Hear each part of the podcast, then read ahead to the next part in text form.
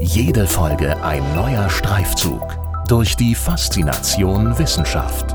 Das ist Hessen schafft Wissen, der Podcast mit Erik Lorenz.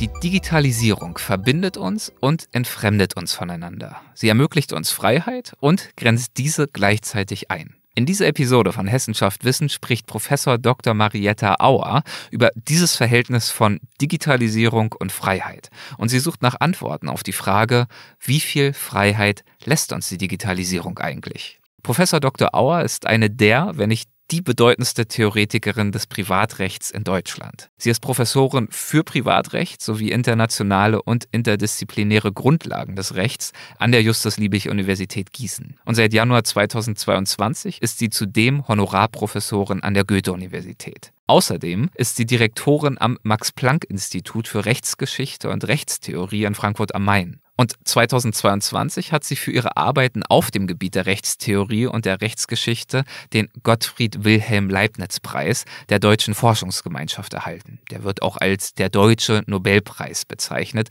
ist also der bedeutendste Wissenschaftspreis der Bundesrepublik und mit Forschungsmitteln in Höhe von jeweils zweieinhalb Millionen Euro verbunden. Also kurz und knapp zusammengefasst, lässt sich, glaube ich, sagen, Professor Dr. Auer weiß, was sie tut und wovon sie redet. Und deswegen freue ich mich sehr auf das Gespräch, das genau jetzt beginnt. Bitte schön.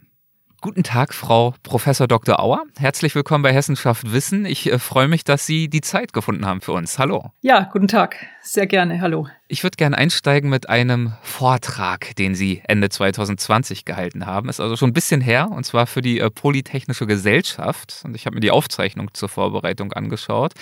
Und äh, Sie arbeiten darin unter anderem heraus, dass Freiheit nicht mit uneingeschränkter Freiheit gleichzusetzen sei oder gar zu verwechseln sei, sondern dass die Freiheit ihre Grenzen schon in sich trage. Würden Sie das einmal erläutern? Ähm, was bedeutet zum Beispiel Freiheit als Begriff in unserer gegenwärtigen Gesellschaft? Ja, also in dem Vortrag, aber das hat jetzt mit dem Vortrag auch speziell gar nicht so viel zu tun, unterscheide ich zwischen Freiheit und Autonomie. Und das ist jetzt eine Unterscheidung, die habe ich auch gar nicht erfunden, sondern die kommt von Immanuel Kant. Und das ist aber jetzt auch nichts, was speziell an die kantische Philosophie gebunden wäre, sondern das ist etwas, was tatsächlich für unser ganzes Sozialverständnis, auch für unser Rechtsdenken und Moralverständnis relevant oder grundlegend ist. Und zwar ist es so, also Kant macht das ganz grundsätzlich, deswegen gehe ich jetzt von Kant aus, dass wir, dass unsere ganze Gesellschaftsordnung auf Autonomie beruht und zwar legitimerweise. Also es bedeutet, alles, was wir entscheiden, was wir als Gesellschaft so zusammen machen oder konstruieren oder für uns jeweils entscheiden, entscheiden wir selbst. Das funktioniert aber nur, wenn diese autonomen Entscheidungen einer Regel folgen. Und diese Regel lautet, sie funktionieren nur, wenn sie mit der Autonomie aller anderen Personen vereinbar sind. Mhm. Und damit ist sozusagen die, die Begrenzung dieser einzelnen Autonomiesphären durch die Autonomiesphären aller anderen Individuen schon immer mitgedacht. Und jetzt macht Kant folgende Unterscheidung. Der macht jetzt die Unterscheidung nicht zwischen Autonomie und Freiheit, sondern er nennt diese Freiheit, diese ungeregelte Freiheit Willkür. Also mhm. da ist der Begriff noch ein bisschen deutlicher.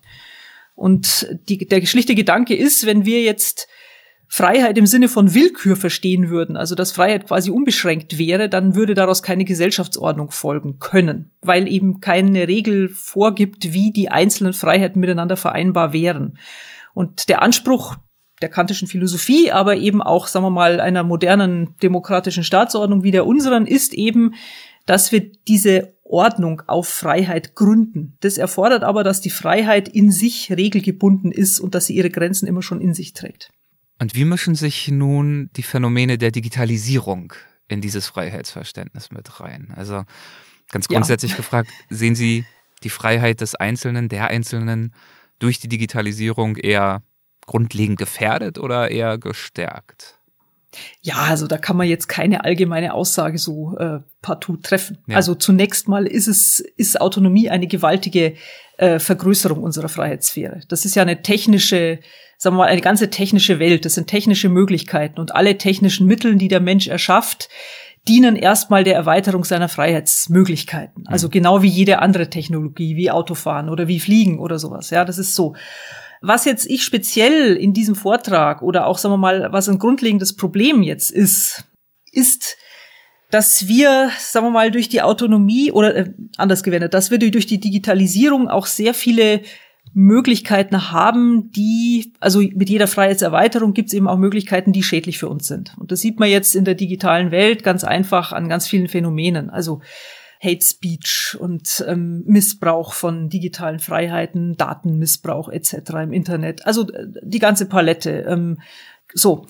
Und der Gedanke, den ich jetzt hier in diesem äh, Vortrag entfaltet habe, ist, dass wir aus unserem Autonomiedenken, das wir im Internet zur Anwendung bringen, also wenn wir jetzt sozusagen mit einem Klick sagen, ich mache jetzt irgendwas im Internet, ich gebe jetzt meine Daten preis und stimme zu, dass ich das will, dass wir dann eigentlich nicht wirklich verstehen, was wir tun, weil das Problem ist, dass unsere Autonomie in der digitalen medialen Verfasstheit eine kollektive Dimension annimmt. Also indem ich jetzt über meine Daten verfüge, verfüge ich zugleich über mehr. Ich verfüge zugleich über eine Datengesamtheit. Also darüber, dass meine Daten in eine Gesamtheit eingehen und dass sie dann sozusagen über mich hinauswachsen. Und das gilt jetzt, also meine eigenen Daten sind da natürlich quasi nur ein ganz kleines Bruchstückchen. Aber das Wesentliche ist eben diese Kollektivität von Datennutzbarkeit, die entsteht. Und sagen wir mal, wenn wir jetzt die Nutzung von Daten ähm, in der digitalen Gesellschaft allein an die individuelle Autonomie knüpfen, dann verkennen wir was Wesentliches. Wir verkennen nämlich, dass es sich hier um eine kollektive Struktur handelt, über die wir individuell nicht mehr verfügen können. Und das ist, sagen wir mal, das ist so ein typisches Strukturproblem der modernen Gesellschaft. Mhm. Es gibt ganz viele Stellen, wo wir verwiesen sind auf unseren Einzel auf unseren altbekannten Legitimationsmechanismus der Autonomie, aber über etwas verfügen wollen, was wir eigentlich nicht mehr überblicken als Individuen. Und das wird jetzt in der digitalen Welt besonders deutlich. Ich glaube, dazu passt auch ganz gut etwas, das die FAZ mal über sie geschrieben hat in einem Porträt und äh, die FAZ hat dort versucht, ihre Position äh, dazu auch zusammenzufassen. Ich zitiere mal kurz aus dem Beitrag. Da heißt es, Auer macht deutlich, dass die mit der Digitalisierung und Plattformökonomie verbundene Gefahr der Diskriminierung und der Verletzung von Datenschutzrechten nur der sichtbarste Aspekt eines Wandels ist, der tiefer greift, weil er mit dem Begriff des autonomen Individuums zugleich ein zentrales Konzept des Rechts schleichend entkernt. Also da geht es ja. eben auch um diese, ja, ist, ja. hier heißt es Entkernung des Individuums, des autonomen Individuums. Ja. Ja, das ist genau ein entscheidender Punkt. Also was wir natürlich sehen und was wir adressieren, was auch durch Regulierung adressiert wird, sind tatsächlich solche Phänomene wie algorithmische Diskriminierung. Mhm. Also ähm, im Netz sind überall Algorithmen unterwegs und bewerten unser Verhalten. Also bewerten uns zum Beispiel in unserer Güte als Konsument, in unserer Kreditwürdigkeit und so weiter und so weiter. Und dabei passiert jede Menge Diskriminierung, weil diese Daten natürlich, äh, diese Algorithmen sind gefüttert mit Daten, die schon existieren in der Welt. Aber diese Welt ist eine, die schon immer diskriminiert hat. Das heißt, die Daten, die wir jetzt hier reinstecken in die Algorithmen, die bringen uns dann hinterher genau wieder die gleiche Diskriminierung raus, die wir schon in der Welt haben. Da bringen Sie auch im Vortrag ein super spannendes Beispiel, finde ich, dass das verdeutlicht. Da ähm, bringen Sie das Beispiel von einem Arbeitsamt-Behördenleiter, der, ja. so erinnere ich mich jetzt so grob, argumentiert, dass natürlich in seinen Algorithmen das Frausein negativ bewertet werden muss, weil Frauen ja auch in der Wirklichkeit, in der realen Welt strukturell benachteiligt sind. Und das muss man natürlich dann realistischerweise berücksichtigen. So, seine Argumentation. Ja, ja, das war ein besonders, äh, sagen wir mal, ähm, krasser Fall ja. des österreichischen Arbeitsvermittlungsdienstes, ähm, der mhm. so einen Algorithmus tatsächlich implementieren wollte und da, sagen wir mal, äh, sehr hemdsärmelig vorgegangen ist. Also sich, aber das, das ist dann natürlich sehr stark kritisiert worden. Inzwischen ja. ist das in dieser Form vom Tisch. Ja. Aber nochmal zurück. Also mhm es gibt diese Phänomene Diskriminierung oder Datenmissbrauch auf Plattformen oder zum Beispiel, was auch ein Problem ist, sind personalisierte Preise. Also, dass wir als einzelne Verbraucher mit unseren sozialen Daten, sagen wir mal, so gläsern geworden sind, dass die Plattformen für uns jeweils personalisierte Preise ausrechnen. Das heißt, je mehr sie bereit sind zu zahlen, desto mehr müssen sie plötzlich auch zahlen, mhm. weil die kennen sie besser, als sie selbst sich kennen. Da ist aber der Unterschied wahrscheinlich zum Jetzt könnte man ja sagen, ja gut, wenn ich gut gekleidet bin und äh, wohlhabend aussehe und in irgendein Geschäft gehe, kann es mir theoretisch ja auch passieren, dass da ein höherer Preis vielleicht von mir verlangt wird. Absolut. Das wäre dann auch sozusagen gleich der Einwand. Ja. Also der Einwand wäre zu sagen, ja, sowas hat es ja schon immer gegeben. genau. Also sagen wir mal, dass jetzt so ein Mehrwert abgeschöpft wird von der, also dass, dass der Käufermarkt sozusagen stratifiziert ist, dass der zerfällt in obere, mittlere, untere Segmente oder nochmal, was weiß ich, ganz viele gequotelte Segmente. Das ist, war schon immer so. Äh, ja, aber das ist jetzt hier in einer Art und Weise granuliert, also quasi so prozentual aufgesplittert und es ist sozusagen perpetuiert in einer Weise, die wir nicht mehr durchschauen. Und wo die Daten konkret landen, also woher die die Daten herhaben, wo unsere Daten individuell landen, das wissen wir auch nicht. Also ich kann jetzt in irgendeinem so Shop, was weiß ich, mich in die Kundenkartei eintragen lassen. Ja, mhm. dann weiß ich das, wenn ich das analog mache. Aber im Digitalen weiß ich es eben nicht mehr, wo ich lande. Aber wie gesagt, was ich eigentlich, das geht dann eben noch weiter. Also das sind sozusagen so die oberflächlichen Phänomene, mhm. die man leicht erklären kann, die man vielleicht auch durch Regulierung adressieren kann. Aber so richtig interessant wird's dann bei so Fragen wie, was machen eigentlich diese Plattformen mit uns? Also jetzt wiederum ein relativ durchschaubarer Fall ist noch die, sind die kuratierten Angebotswelten. Also dass, dass aus ihrem Käuferverhalten ähm, die Plattformen dann herausrechnen, was sie typischerweise sonst interessant finden und sie dann sozusagen mehr und mehr so Angebote bekommen, die ähm, ja, und andere gar nicht mehr sehen. Das mhm. sind dann auch so, ähm, so, sagen wir mal, so Blasenphänomen, Blasenbildungsphänomene. Gibt es also, ja auch in den sozialen Medien genauso ja. exakt das Gleiche. Also so ja. Meinungsblasen ähm, sozusagen, wo, äh, wo sich dann, also wo man eigentlich immer wieder das sieht genau. und bestätigt bekommt, was man ohnehin schon denkt und mag. Was man ohnehin schon denkt und mag, exakt so. Ja. Und sagen wir mal so, das, das ist aber, sagen wir mal, das ist jetzt wiederum auch ein Phänomen, wo man sagen kann, ja gut, dann ist es eben so. Das hat ja auch Vorteile. Also wir wollen ja vielleicht auch gerade bestimmten Content sehen. Aber noch mal interessanter finde ich, ähm, dass unser gesamtes Sozialverhalten, unser Meinungsverhalten, unser Autonomieverhalten. Also das ist ja alles, was wir sozusagen willensgesteuert den ganzen Tag stundenlang auf solchen Plattformen tun oder mit Handys tun und so weiter. Dass das alles durch eine gewisse technische Infrastruktur, die jetzt in einer Art und Weise beschaffen ist, sozusagen überformt wird.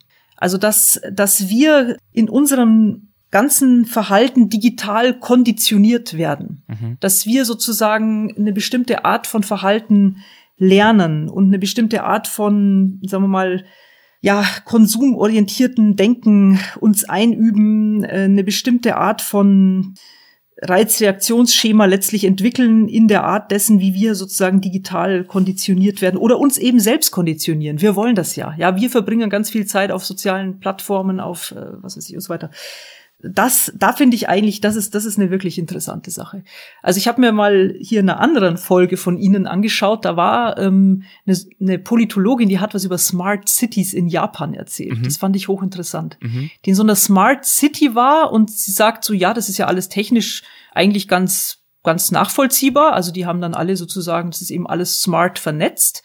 Aber was es sie gegruselt hat, so hat sie es gesagt, war, wie gleichförmig die Menschen sich plötzlich verhalten, wenn sozusagen alle in, in derselben technischen Infrastruktur äh, sich nur noch verhalten können. Und das ist, das sind so diese Phänomene, die eigentlich wirklich dann Grenzen aufzeigen dessen, was wir vielleicht hier wollen könnten. Also, wie gesagt, ich glaube, wir sind noch hier zum Glück weit davon entfernt, aber ich habe das doch mit einigen Interesse und auch, sagen wir mal, äh, ja, es hat mir auch zu denken gegeben, als ich das gehört habe. Ja, weil das wirklich zeigt, dass dieses autonome Individuum, wie der Begriff ja nun auch ist, Stück für Stück äh, zumindest ja teilweise verschwindet im virtuellen Raum, in einem Raum, den wir selber in seiner Ganzheit gar nicht mehr fassen können, weil wir, und so habe ich es in Ihrer Arbeit auch irgendwo gelesen, in diesem Raum ja zum Teil auch gar nicht mehr als Persönlichkeiten, als ganzheitliche Konsumenten, Schrägstrich Datenpakete auftreten, sondern ja immer mehr auch reduziert werden in Teilaspekte unseres Verhaltens, unserer Persönlichkeit, unserer Interessen, die dann jeweils für bestimmte Kauf- oder Klickentscheidungen relevant sind. Also man muss vielleicht auch noch sich eines vorstellen. Mhm. Das autonome Individuum existiert nicht im luftleeren Raum. Das hat es noch nie getan und kann es auch nicht. Die Autonomie ist immer schon in Strukturen eingebunden. Das sind soziale Strukturen, das sind Möglichkeiten, wie sich die Autonomie im Zusammenspiel mit anderen in Entscheidungsarchitekturen beispielsweise manifestieren kann. Das interessante Phänomen, was wir jetzt aber sehen, ist, dass diese Entscheidungsarchitekturen sozusagen immer dichter werden. Also, dass sich die immer weiter verfestigen dass wir sozusagen immer weiter in so eine, ähm, ja, wie soll man das sagen, ja, in, in so eine über, technisch überformte, ähm, Lebenswelt hineinkommen, eine digital durchgeformte Lebenswelt hineinkommen, dass unsere Autonomieentscheidungen von vornherein technisch durchstrukturiert sind und oder sagen wir mal vorgeprägt sind, durchnormiert sind. Das ist jetzt sicherlich auch ein quantitativer Prozess, der, der jetzt nicht so, das ist nicht so ein Entweder-Oder, also sozusagen so vor der digitalen Welt war alles gut und jetzt ist alles so. Nee, ja. so nicht. Aber das ist, sagen wir mal, doch eine andere Dimension, die wir da jetzt haben. Ganz einfach durch die unglaubliche Vernetzung, also durch die Art und Weise, wie, wie, sagen wir mal, Wissen und Handeln zum Beispiel oder verschiedene Wissensmöglichkeiten und Handlungsmöglichkeiten in einer Art und Weise vernetzt sind, wie sie sie noch nie zuvor waren. Also wir machen unsere Lebenswelt so, dass wir irgendwie, wir steigen in irgendein Verkehrsmittel. Das, da haben wir dann schon einen, einen digitalen Fahrplan äh, bei der Hand, die ganze Zeit wir machen den ganzen Tag unser Berufsgeschäft, da sind wir auf irgendwelches Wissen angewiesen. Was machen wir? Wir gehen wieder ins Internet. Mhm. Wir machen dann irgendwelche Finanzgeschäfte oder irgendwelche Konsumentscheidungen, da sind wir dann wieder digital unterwegs. So, und all das ist jetzt sozusagen eine Welt. Es ist sozusagen eine ganze digitale Verfasstheit unseres So-Seins. Und zwar sowohl der erkenntnistheoretischen als auch sozusagen der praktischen Elemente. Und also was letztlich rauskommt, es ist natürlich, es ist natürlich nicht de facto so, dass jetzt alle Daten bei einem Anbieter landen. Natürlich nicht, ja. So. Also es ist schon irgendwie noch plural und es ist immer, es ist, sagen wir mal, jetzt nicht alles homogen, aber sagen wir mal, die Möglichkeit, alles mit allem zu vernetzen, wo ja auch diese Geräte, die Endgeräte, die wir jetzt speziell so designt haben, dass sie genau das eben können. Ja. Das ist ja gerade sozusagen der Nutzen dieser Geräte. Wohin das uns führen wird, das ist schon eine sehr interessante Frage. Zumal, äh, genau wie Sie sagen, es gibt jetzt nicht den einen Anbieter, der über alle Daten verfügt, aber es gibt natürlich schon so ein paar Kandidaten, die über sehr, sehr, sehr viele Daten verfügen, die hochgradig relevant ja. sind. Absolut, so ist es. Und das alles führt natürlich zu äh, diversen lebensphilosophischen Fragen dazu, wie wir zusammenleben können und wollen und in der Zukunft unsere Entscheidung treffen, Recherchen anstellen, unser Wissen mehren, Dinge kaufen oder nicht kaufen. Es führt aber ja bestimmt auch zu vielen rechtlichen Fragen. Ähm, gibt es bestimmte Recht, also ich weiß, wir haben jetzt über ganz viele große Themen geredet, deswegen ist es jetzt ein bisschen schwer zu, wahrscheinlich die Frage zu beantworten, was bedeutet das unter rechtlichen Gesichtspunkten, viel zu allgemein. Aber wenn ich jetzt zum Beispiel mal ähm, die algorithmische Diskriminierung rauspicke, die haben Sie ja auch erwähnt. Klar, am einfachsten wird es sicherlich sein, wenn so eine Diskriminierung irgendwo mal auftreten sollte und festgestellt wird, dann zu versuchen, in einer kleinen idealen Welt den entsprechenden Developer, den Programmierer dafür äh, ranzuziehen und zur Rechenschaft zu ziehen. Aber ich kann mir vorstellen, in der heutigen Welt, wo eben alles vernetzt ist, wo wir von globalen Konzernen sprechen und so weiter, dass es mittlerweile ja viel, viel schwieriger ist, im virtuellen Raum überhaupt noch äh, Opfer und Täter ganz klar zu identifizieren und dann Maßnahmen zu ergreifen, die wirken. Ja, das ist definitiv der Fall. Also sagen wir mal so, das Recht hat natürlich auch sehr viele Instrumente und es wird dann gerade in diesen Fragen wird natürlich die ganze Zeit wird juristisch daran gearbeitet. Mhm. Also das sind absolut heiße Themen, wo laufend publiziert wird, wo es laufend Konferenzen gibt, wo sagen wir mal, auch sehr viele Regulatoren auf Gesetzgeberebene beschäftigt sind laufend. Also es werden, es werden zum Beispiel sehr viele auf EU-Ebene gibt's laufend Regulierungsinitiativen. Also es gibt jetzt ganz aktuell den Digital Markets Act und den Digital Services Act. Mhm. Also da werden zum Beispiel so Plattformaktivitäten, äh, die werden zu wesentlich mehr Rechenschaftspflichten und so weiter werden denen auferlegt. Ähm, so, also wie, wie wirksam das dann alles ist, ist jetzt freilich wieder eine andere Frage. Ja, das ist ja das große Problem, dass wir hier in Neuland betreten und Regulierungen tasten sich jetzt so stückweise voran und keiner weiß so recht, was er machen soll. Das ist jetzt der EU, die EU-Ebene.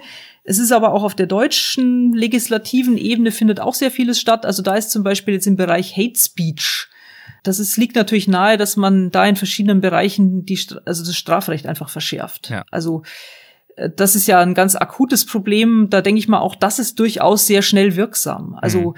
das eine ist sozusagen Missbrauch von, von ähm, Meinungsfreiheit. So, das andere ist dann Dat wie, wie reguliert man die Daten? Wie gesagt, da ist sehr viel in der EU. Jetzt, was ist jetzt mit so Sachen wie ähm, algorithmische Diskriminierung, wer haftet oder überhaupt wer haftet? Das ist jetzt eine rein privatrechtliche Frage. Also das ist auch etwas, was jetzt in erster Linie mal den deutschen Gesetzgeber oder, oder sagen wir mal das deutsche Recht interessieren würde.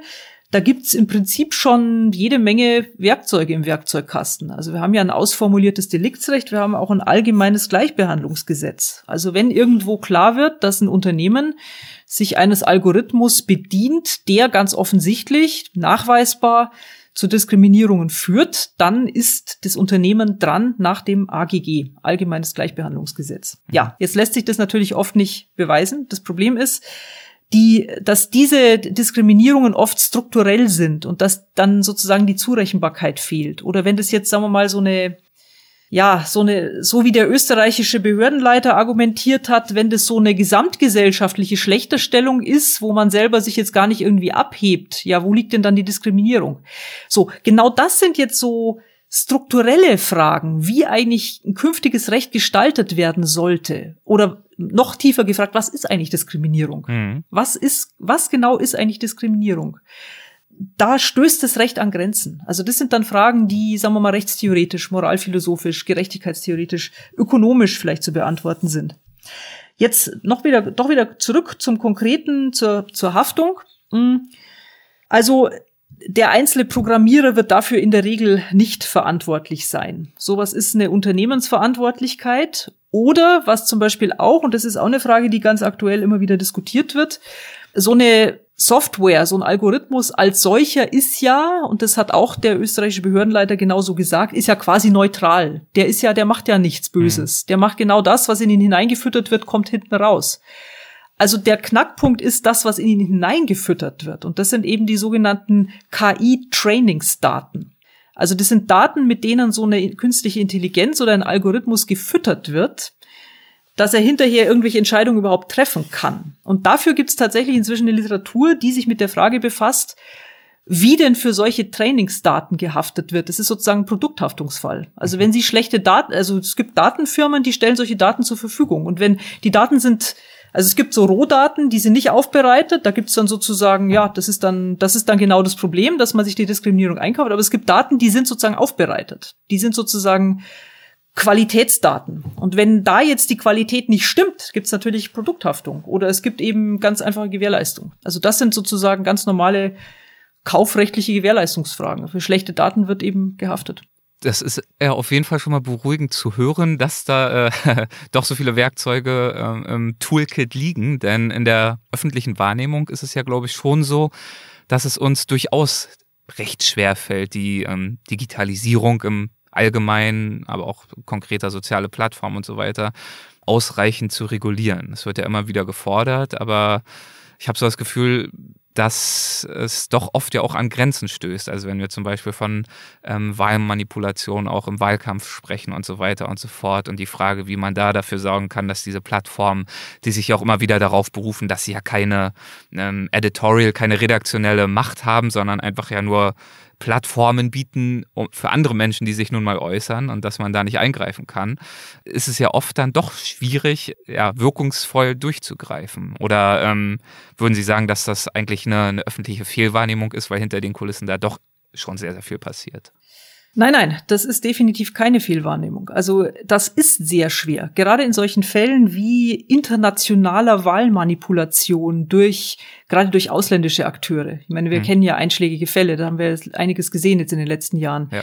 Ähm, das wird dann natürlich auch regelmäßig abgestritten. Ähm, das sind dann Probleme für das öffentliche diplomatische Parkett, aber nachweisen können sie oft auch nichts oder sagen wir mal so, sie können vielleicht ein paar IP-Adressen nachweisen. Vieles läuft aber auch dann über Bots, ja, ja also vieles läuft automatisiert. Da können sie dann wiederum nicht nachverfolgen, wer hat das eigentlich äh, überhaupt mal produziert. Das sind jetzt genauso diese Grenzen, wo wir akzeptieren müssen oder uns fragen müssen, was können wir verbieten? Also sagen wir mal, wo wollen wir bewusst unsere Autonomie beschränken und wo können oder oder wo ist unsere Autonomie jetzt durch gewisse Eröffnungen von Möglichkeiten, also indem wir uns eben ermöglichen, dass wir weltweite soziale Netzwerke haben, die regelmäßig vor Wahlen jede Menge an Informationen produzieren, die wir auch gar nicht rausfiltern wollen. Wir wollen ja, dass wir, was weiß ich, zum Beispiel auch in irgendwelchen ähm, was weiß ich, äh, Ländern des globalen Südens, da wollen wir ja sozusagen Minderheiten unterstützen, die sich auf solchen Plattformen dann eben vernetzen. Das würden wir tot machen, wenn wir sozusagen jetzt sagen, äh, wir wollen jetzt nur ganz bestimmte Meinungen hören oder so. Also das, das müssen wir zulassen in gewisser Hinsicht. Und da haben wir wieder dieses Spannungsverhältnis zwischen der Autonomie, die eigentlich gebietet, dass wir quasi alles zulassen, weil mhm. genau das ist der Sinn unserer Autonomie. Wir wollen möglichst viel Freiheit und wir wollen sie eben nicht inhaltlich vorbestimmen. Andererseits haben wir die Struktur jetzt in sich so verändert, dass ganz vieles passiert, was wir so noch nie gesehen haben. Und jetzt müssen wir tatsächlich sehen, wo wir da irgendwo Grenzlinien ziehen. Und es wird immer nur fallweise möglich sein. Und jetzt gerade was diese politischen Manipulationen anbelangt, würde ich auch sagen, da sind wir definitiv noch nicht äh, an dem Punkt, wo wir sagen können, wir haben da das im Griff oder wir wüssten auch nur, wie wir da vernünftig rangehen. Weil wiederum auch die Fälle sind so unterschiedlich. Also jetzt allein, wenn man USA mit diesen Trump Geschichten sieht, ja, also ähm, bis da die großen Plattformen ihn abgeschaltet haben. Das ist ja jetzt durchaus auch gar nicht so unproblematisch. Mhm. Es handelt sich immerhin um den Präsidenten der freien Welt. Ja. Also ich meine, wenn man jetzt irgendeinen Diktator von einem, äh, was weiß ich, Schurkenstaat meinetwegen sagt, ja, den wollen wir jetzt hier nicht, dass er uns jetzt hier die Wahl manipuliert, geschenkt, ja, aber was machen Sie mit dem US-Präsidenten? Das ist nicht so trivial, dass Sie jetzt einfach sagen können, die Meinungen passen uns nicht, deswegen so, jetzt es passen uns natürlich die Meinungen nicht, aber. Keine triviale Entscheidung für diese Unternehmen, aber es zeigt auch, und das ist ja auch wieder erschreckend auf eine andere Weise, wie viel Macht diese Unternehmen auch haben in der öffentlichen Meinungsbildung, so eine Entscheidung überhaupt dann zu treffen. Absolut. Und das ist jetzt auch wiederum keineswegs unproblematisch. Also ähm, gut, die Presse hat natürlich eine wesentliche meinungsbildende Funktion, aber das ist nun auch neu, dass sozusagen diese Plattformen, die einen gewissen Meinungsmarkt, den es sonst gar nicht gäbe, erst eröffnen, mhm. äh, sozusagen per Fiat aus privatrechtlicher Machtvollkommenheit, also sozusagen im Rahmen ihrer Privatautonomie einfach sagen, diesen Player schalten wir jetzt ab.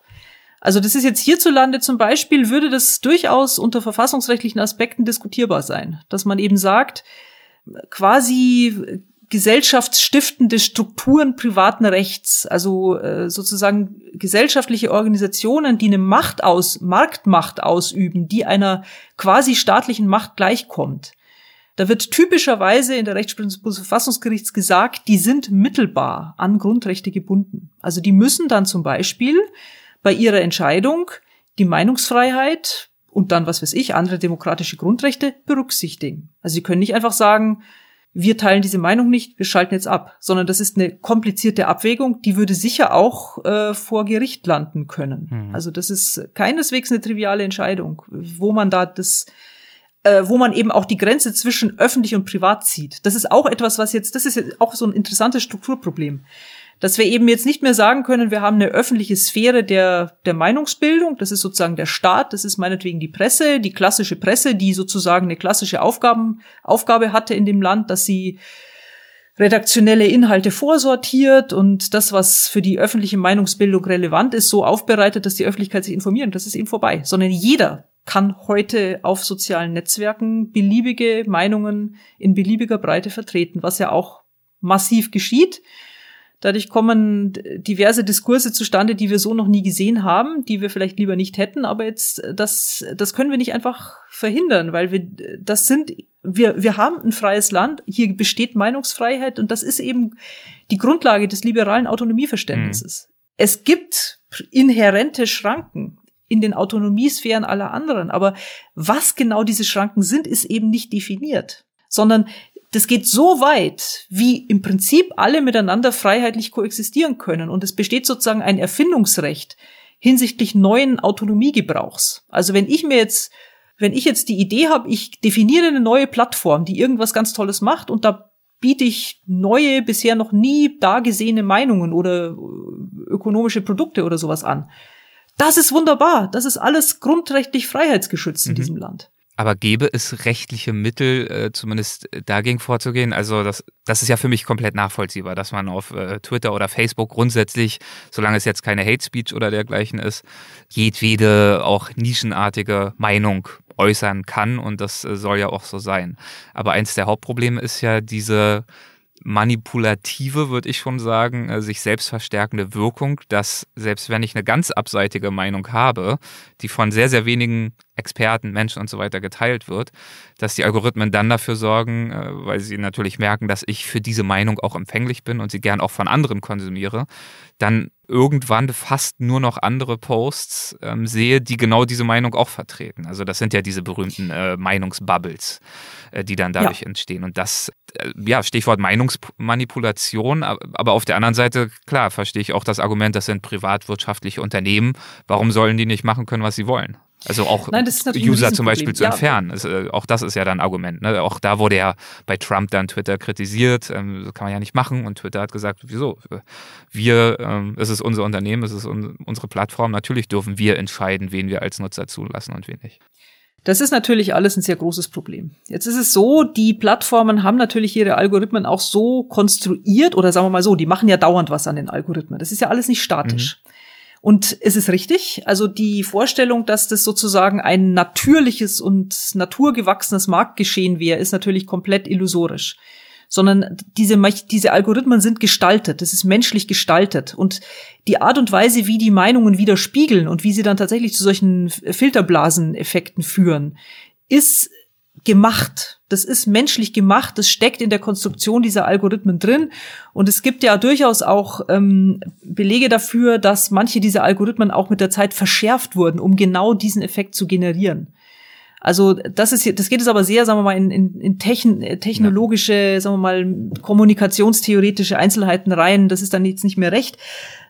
Sogenannte Dark Patterns, also das ähm, Plattformen gezielt ähm, ihre Algorithmen so ausgestalten, dass sie tatsächlich das sind, was sie gesagt haben, nämlich manipulativ. Also dass sie zum Beispiel so eine Art von narzisstischem Suchtverhalten generieren. Also indem mir dauernd widerspiegelt wird, dass meine Contents geliked werden, indem mir irgendwie Wichtigkeit von Content und so weiter und so weiter, das, das generiert so ein, also das sind nachweisbare psychologische Effekte, die zum Beispiel auch ein längeres Verweilverhalten auf der Seite generieren. Und es ist erwiesen und es ist klar, dass diese Plattformen natürlich wiederum versuchen, möglichst lange Verweildauern dann herbeizuführen. Hm. Auch wenn das dann um den Preis geschieht, dass dann zum Beispiel ähm, sich Meinungen in einer Art und Weise zuspitzen, äh, wie wir es so noch nie gesehen haben. Das würde ich ohne weiteres auch kritisieren, selbstverständlich.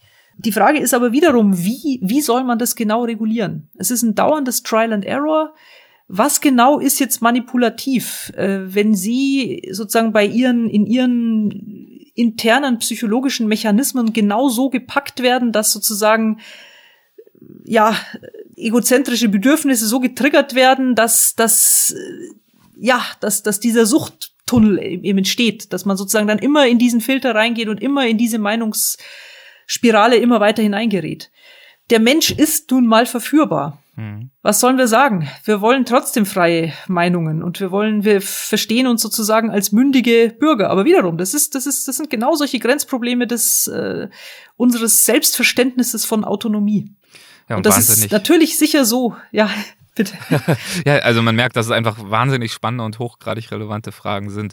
Und ähm, auch hier bin ich mir bewusst, dass das natürlich jetzt sehr weit gefasst ist und äh, mal schauen, ob Sie darauf dann überhaupt eine Antwort geben können. Aber Gibt es denn etwas, das Sie rechtlich fordern oder sich wünschen würden, damit wir eine möglichst gute Balance schaffen, uns eine möglichst gute Balance gelingen kann zwischen Digitalisierung und Freiheit?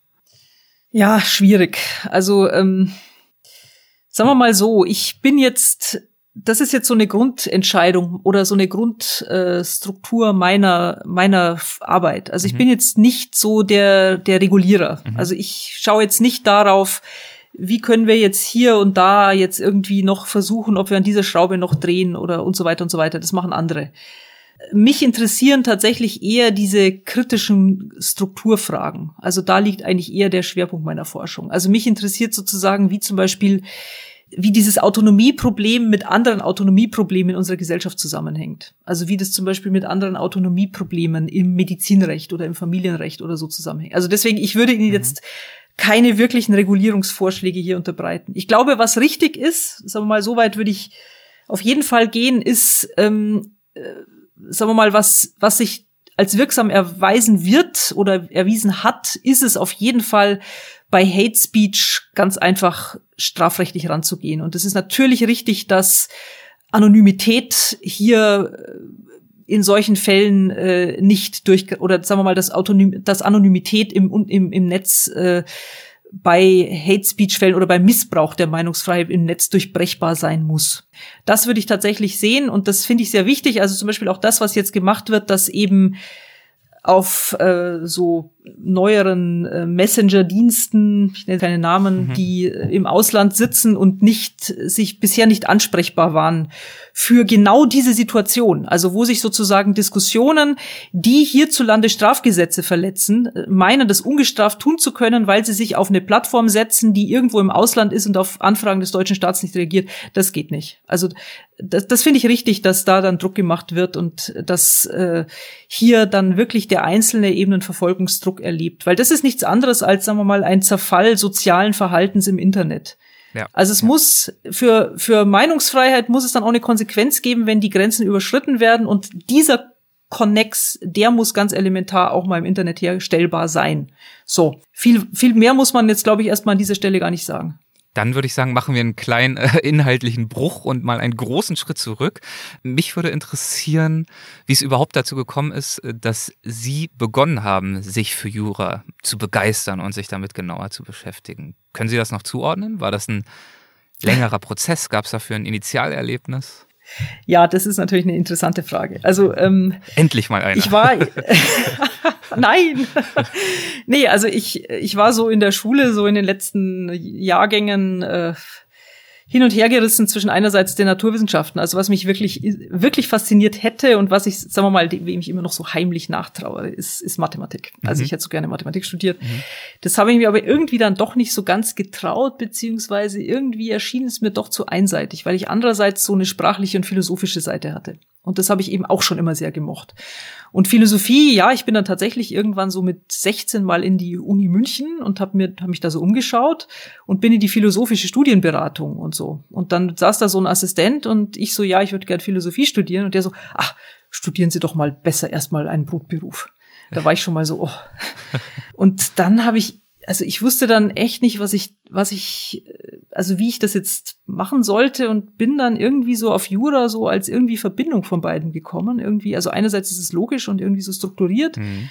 Und andererseits ist es aber auch sprachlich und ich kann mich da sprachlich einbringen und äh, so. Aber sagen wir mal so, mehr wusste ich nicht oder mehr dachte ich mir auch nicht dazu. Meine Eltern sind keine Juristen, mir hat niemand gesagt, was das ist. Und dann bin ich in das Jurastudium rein und dann hat es mich aber gleich von Anfang an komplett fasziniert. Also ich bin durchaus mit so einem mentalen Vorbehalt rein, so, ah, also wenn das jetzt nichts ist, dann hm, überlege ich es mir vielleicht noch mal anders. Aber das war's dann. So und dann war ich, ja, also es kam zu mir.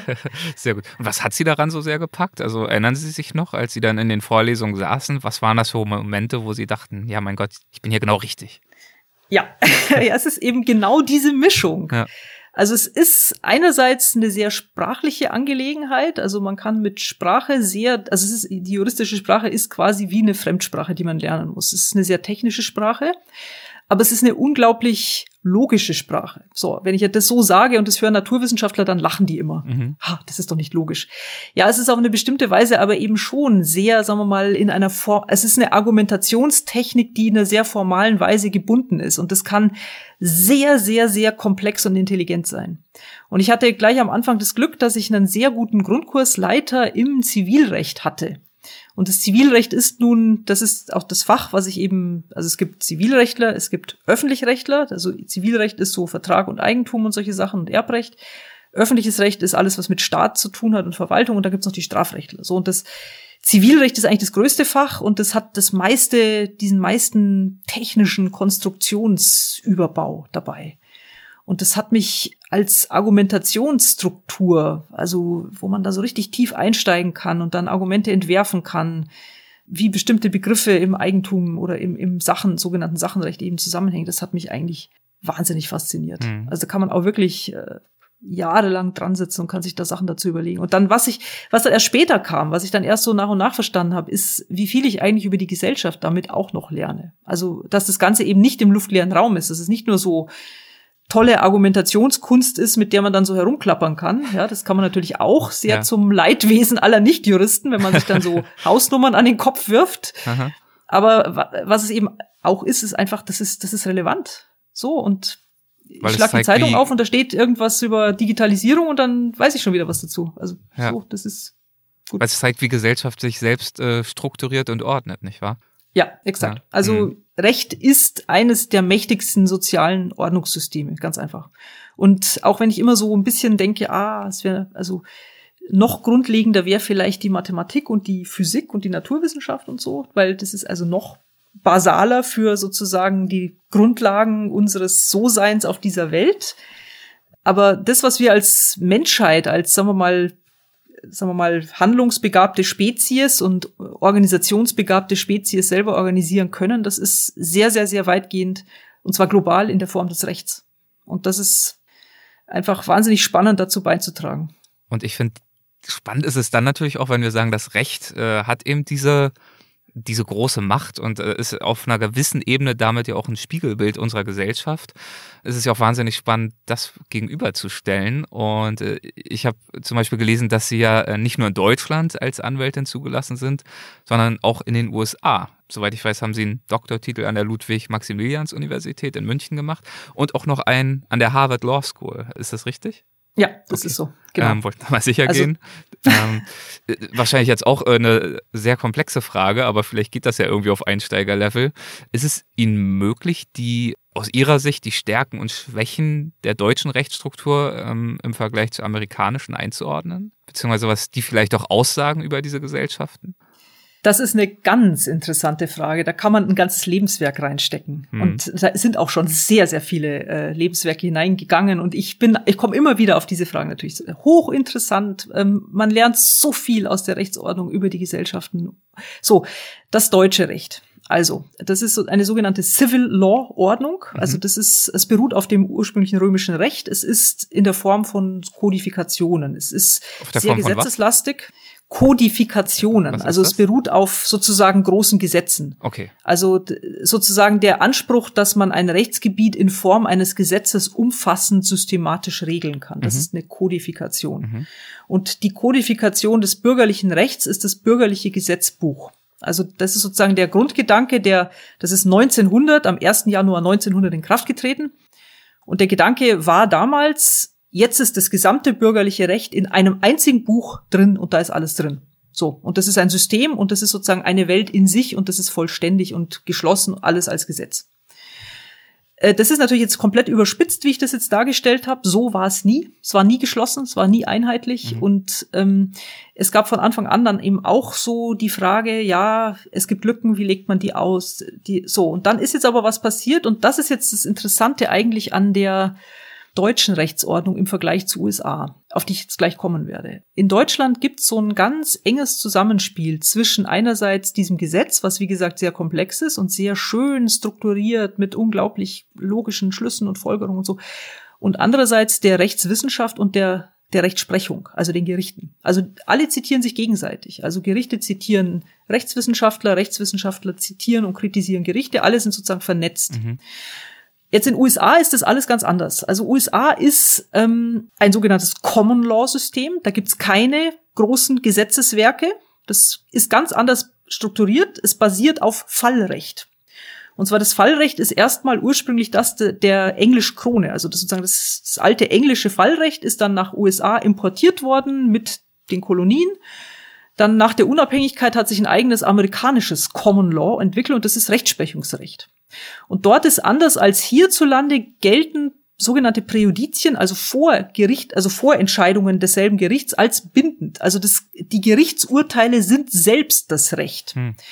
Das bewirkt einen komplett anderen Rechtsaufbau, eine komplett andere Rechtsstruktur, weil ganz gezielt das so gedacht ist, dass es eben nicht systematisch von oben verordnet ist, sondern das ist im Gegenteil unsystematisch von unten gewachsen. Organisch, Entscheidung für Entscheidung. Organisch, Or Entscheidung für Entscheidung. Sie müssen sich das vorstellen, der, der Richter im, im Wilden Westen trappt auf seinem Mustang sozusagen zum Gerichtstag und da wächst das Recht sozusagen, ja, es ist ein bisschen übertrieben jetzt, ja. So, aber so, und das ist ein ganz, eine ganz andere Mentalität. Hm. Und das bedingt jetzt auch, dass die Verbindung zwischen dem Common Law, der Praxis in den Gerichten und von Anwälten mit einer Wissenschaft in so Elfenbeinturm-Universitäten wie Harvard eigentlich nichts zu tun hat. Nichts. Mhm. Das, was an den Unis gemacht wird, ist was komplett anderes als in der Praxis. Und auch das, was, sagen wir mal so, die Unis bereiten auch nicht auf das vor, was ich dann gemacht habe, nämlich das sogenannte New Yorker Bar Exam, also das New Yorker Anwaltsexamen. Das hat damit auch gar nichts zu tun. Das ist so ein reines Praxiseinstiegsexamen.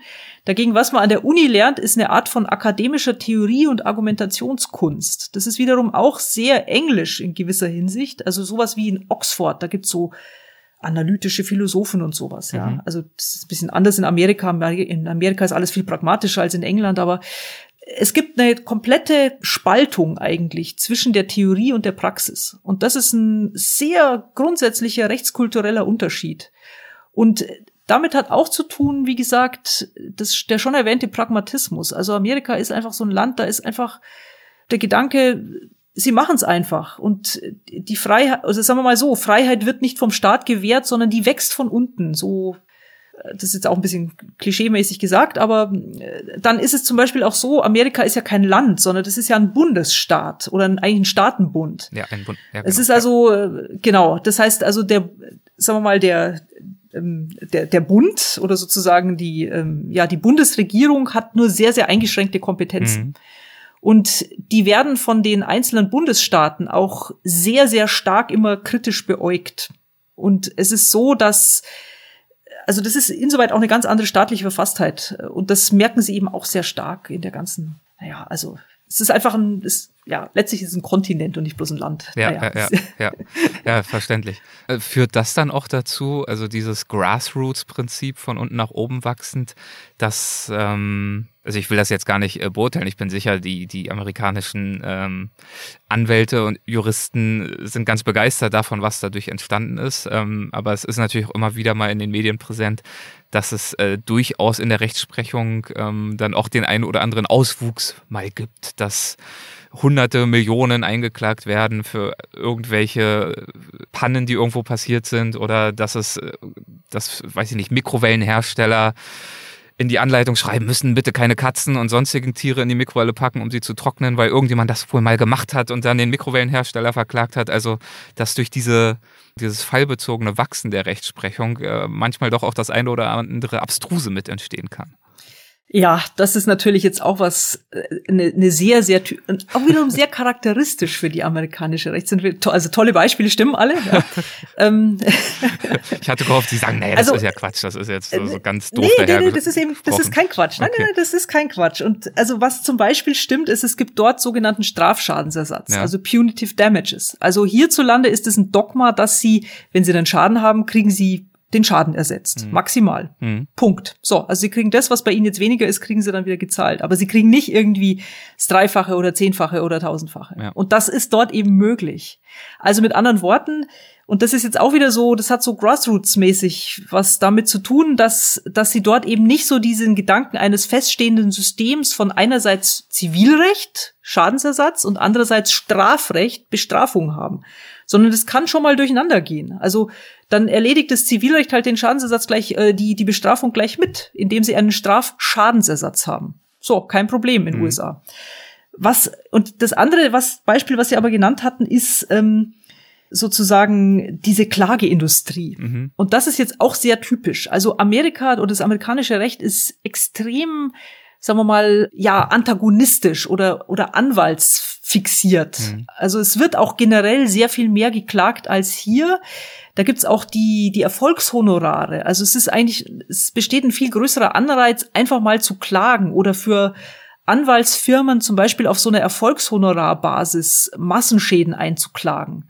Und das ist sozusagen, das können Sie dort in ein Geschäftsmodell verwandeln. Und das ist hier mit dem Anwaltsrecht sehr viel schwieriger. Also das Standesrecht hier, das hat einfach so, da hat so einen gewissen Ruch. Also da dürfen Sie jetzt nicht irgendwie so Gewinne machen aus den Schäden, die andere Menschen ja erleiden, sondern also mal die, es ist auch ein bisschen aufgebrochen hier in letzter Zeit, aber dort ist so, so, ein, so, ein, so ein sagen wir mal, Kommerzialisierung des, des Rechtswesens via Anwaltswesen. Mhm. Das ist etwas, was eine ganz, wiederum ganz andere Mentalität ist. Was sie übrigens auch in der Popkultur an den tollen Gerichts- und Anwaltsserien und so. Ja, sehen. viel mehr also Drama. Dort viel mehr Drama und das ist so Popkultur sozusagen. Mhm. Ja, spiegelt auch diesbezüglich ein Stück weit dann die Gesellschaft wieder. Ja, absolut. Ach ja, äh, äh spannend. Man merkt, es gibt viel zu sprechen. Ich könnte noch ewig mit Ihnen weiterreden, zum Beispiel auch über Ihre Arbeit als Direktorin am Max-Planck-Institut.